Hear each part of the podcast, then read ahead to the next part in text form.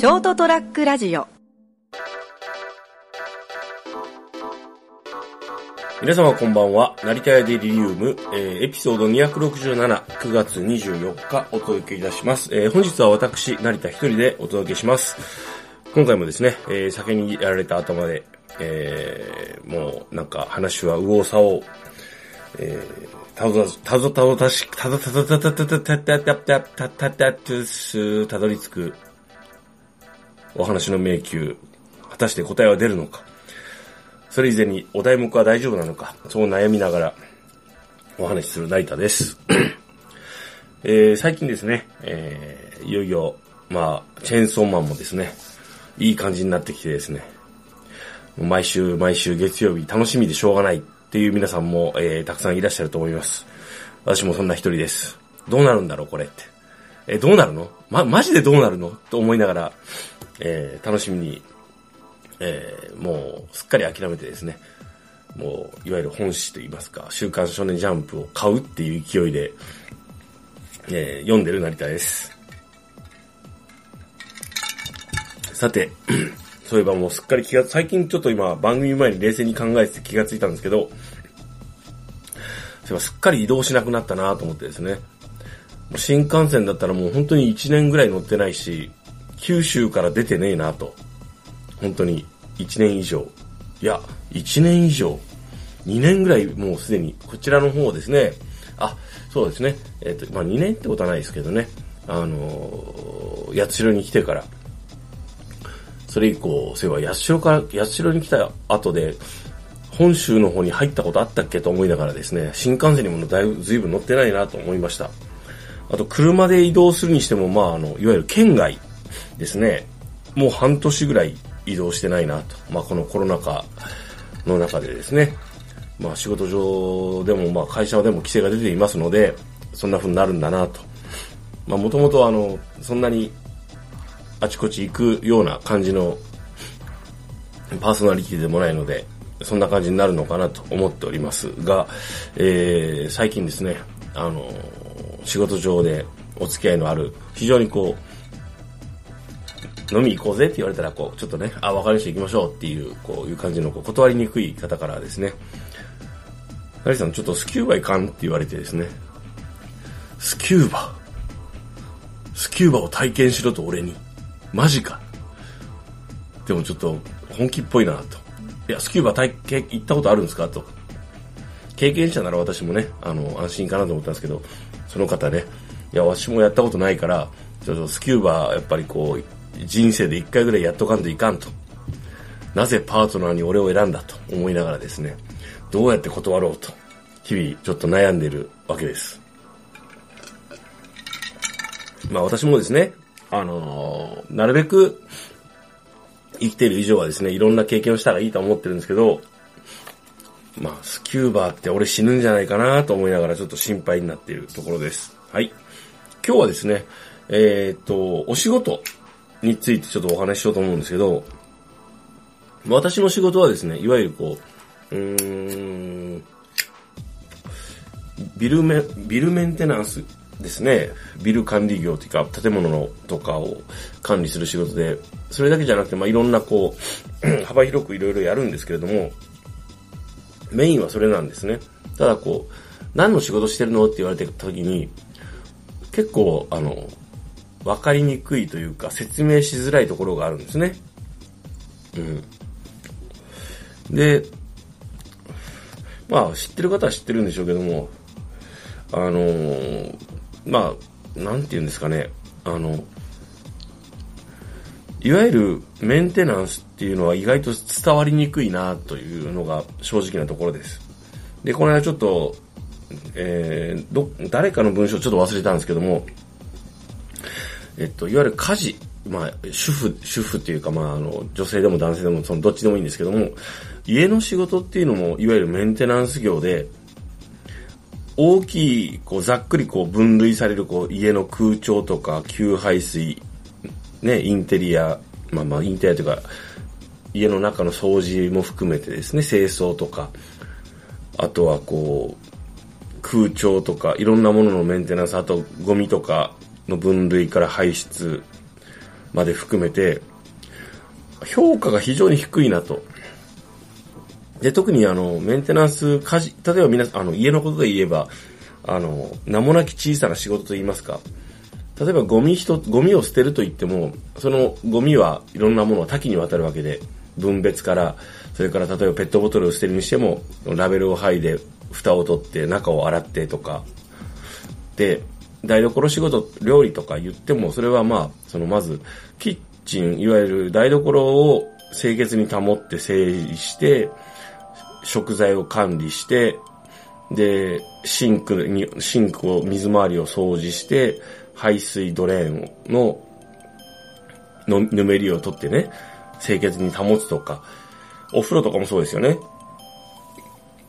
トイレとかもそうですけど、それを正常に稼働するように、えっと、メンテナンスしてるわけですね、日々。空調にしても、まあ、エアコン一つとっても、まあ、エアコンというのも洗浄が必要ですし、フィルターの交換が必要だったり、フィルターの洗浄が必要だったり、まあ、衣食住で言えば、まあ、あの、衣類にしてもそうですけど、それを洗濯して、洗濯といっても、まあ、あの、分別して洗濯する家族が多かったらですね、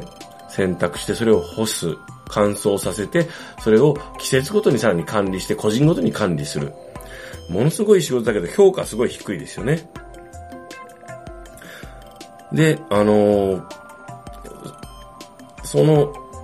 社会的にも人が生きていく上で重要なインフラを維持したり管理したり、インフラといっても幅広いですよね。まあ、水道、電気、まあ、まあ、いわゆる水光熱から移動手段、道路、で、鉄道、それからそれにまつわる様々なものから、それから上水道、下水道、本当にそれだけじゃなくて河川のね、管理、橋とかまあ、まあ、いろんな建物とかもそうですよね。すごいこう、あって当たり前で、と思われてるものが、実は非常にこう、いろんな人の小さな必要な仕事によって支えられてるんだけども、で、それに関しては安全基準があったり法律があったりして、資格もあったりするんだけども、それがすごい軽視されてて、あまりこう対価が払われてないような気がする。なんで社会のためになる、それから社会を維持するための仕事とか、業業務とか、それにつく人の給与がすごく低いのかなと。いつも本当思うんですよね。で、それに関する本で言えば最近ちょっと読んでる、まあ、まだ読み始めなんですけども、本のご紹介ですが、ブルシットジョブ、クソどうでもいい仕事の理論っていう本が岩波書店から出てて、デビッド・グレグレーバーさんっていう方が書いてるんですけど、この方最近亡くなったんですよね、そういえばね。なんかちょっと、なんかのところで見て本面白いなと、面白そうだなと思って買って、その後すぐにこう、あの、亡くなられたというニュースが入ってきて、あららと思ったんですけども、あの、いろんな新しいイノベーションを生み出すような新しい技術とか理論とか価値を生み出したりする、効率化したりする仕事ってのは非常に素晴らしいんですけども、ただその反面、それを誰が維持してるのかっていうのはいつも思うんですよね。誰でもできる仕事と思われるようなものっていうのでも、例えば、空調のフィルターのを定期的にメンテナンスする、交換して洗浄して交換するっていうのも、誰かがやってるわけですよね。家庭であれ、大きな建物であれ、公共の場であれ、な、なんでもそうですけども。で、それが損なわれると、正常に機能しなくなる。つまりコツコツと毎日なんかよくわからんけど、必要性を感じないと思う人がいるような仕事っていうのは結局、やはり、それが気づかないけども、それが、その、気づかないのはその人が真面目にコツコツと日々積み重ねて繰り返してるから、その、そういう人たちがたくさんいるからですよね。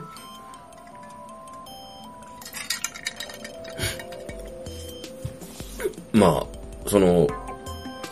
専門知識がいらないような、いる、あの、ような仕事に一見思われるけれども、小さな仕事というのは小さな工夫とか、その継承とか、大きい仕事でもそうですし、あの、専門知識が必要な医療とか介護の分野でも何でもそうなんですけども、ゴミの回収とかですね、ささらにそのゴミを出す際の、あの、小さな工夫とか、知恵ですね、技術っていうのはやっぱあるわけですよね。そういったものが非常に、あのー、ああの、それをせずに住んでる人たちにとっては、当たり前であり、繰り返しであり、簡単な仕事に見えるんでしょうね。本当はも、もっとその人たちに対して、敬意を払った、払って、そして適正な給与を支給するべきだと僕はいつも本当に思ってて、まあ自分がそういう仕事をしてるっていうのもあるんですけども、あのー、そういったもの、公共の、そうですね、公務員とかもそうですよね。日本、例えば私が住んでる日本という国なんで、公共の仕事に就く人っていうのは多い方がいいですよね。あの、なんだろう、多い方がなぜいいかって言われたら困る。まあちょっと即答できないんですけども、あの、自分たちの生活をなるべく不具合なく、問題なく過ごしたいと思ってれば、やはりそういう、いわゆる公務員という人たち、行査の単位はいろいろありますよね。村から、町から、市からね、県でもいいですけど、そういったものはなるべく潤沢であって、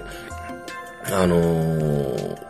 あって、あの、潤沢であり、こう、その人たちが安定して働けた方が、私たちも豊かな暮らしを送れるっていう前提がなんか崩れてなくなってしまってる。その価値観が共有できなくなってるっていうのは非常に、あの、まずいなと。本当にいつも思います。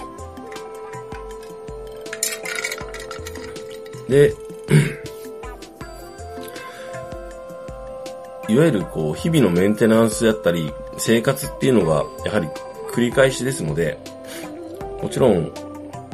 新しいそういうイノベーション、素晴らしいイノベーションを生み出す人たちも必要です。けれども、日々の暮らしを支えてくれている仕事をしている人たちに対する敬意とか、敬意っていうのはやっぱりお金ですから、その人たちが安定して、その仕事を続けられるような生活を続けられるような給与を支払うべきじゃないのかなって。そこに、例えば、えー、新自由主義、主義的な価値観っていうのももう共存してもいい、共存するべきだと思うんですけども、あの、一方で、そういった人たちも、まあ、あの、いてくれないと、社会っていうのは、こう、変革が必要ですので、でも変革と日々の継続っていうのは、共存しないと非常にまずいなと思ってます。政治の話で言うと、もちろん、改革というのは時には必要ですけれども、でも、それ以前に、継続するっていう意味で言うと、長いスパン、100年とかぐらいのレベルで、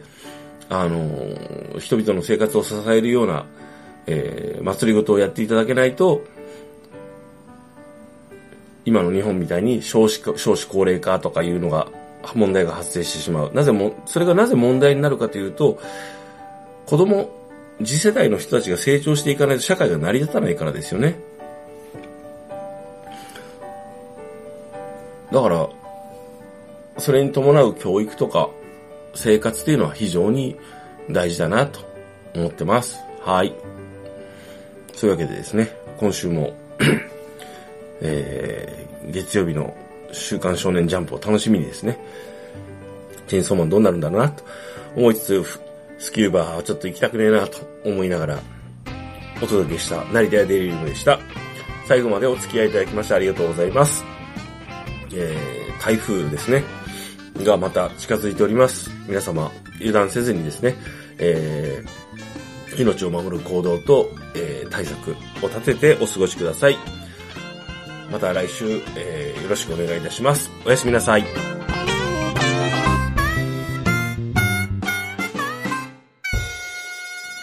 st-radio.com ショートトラックラジオ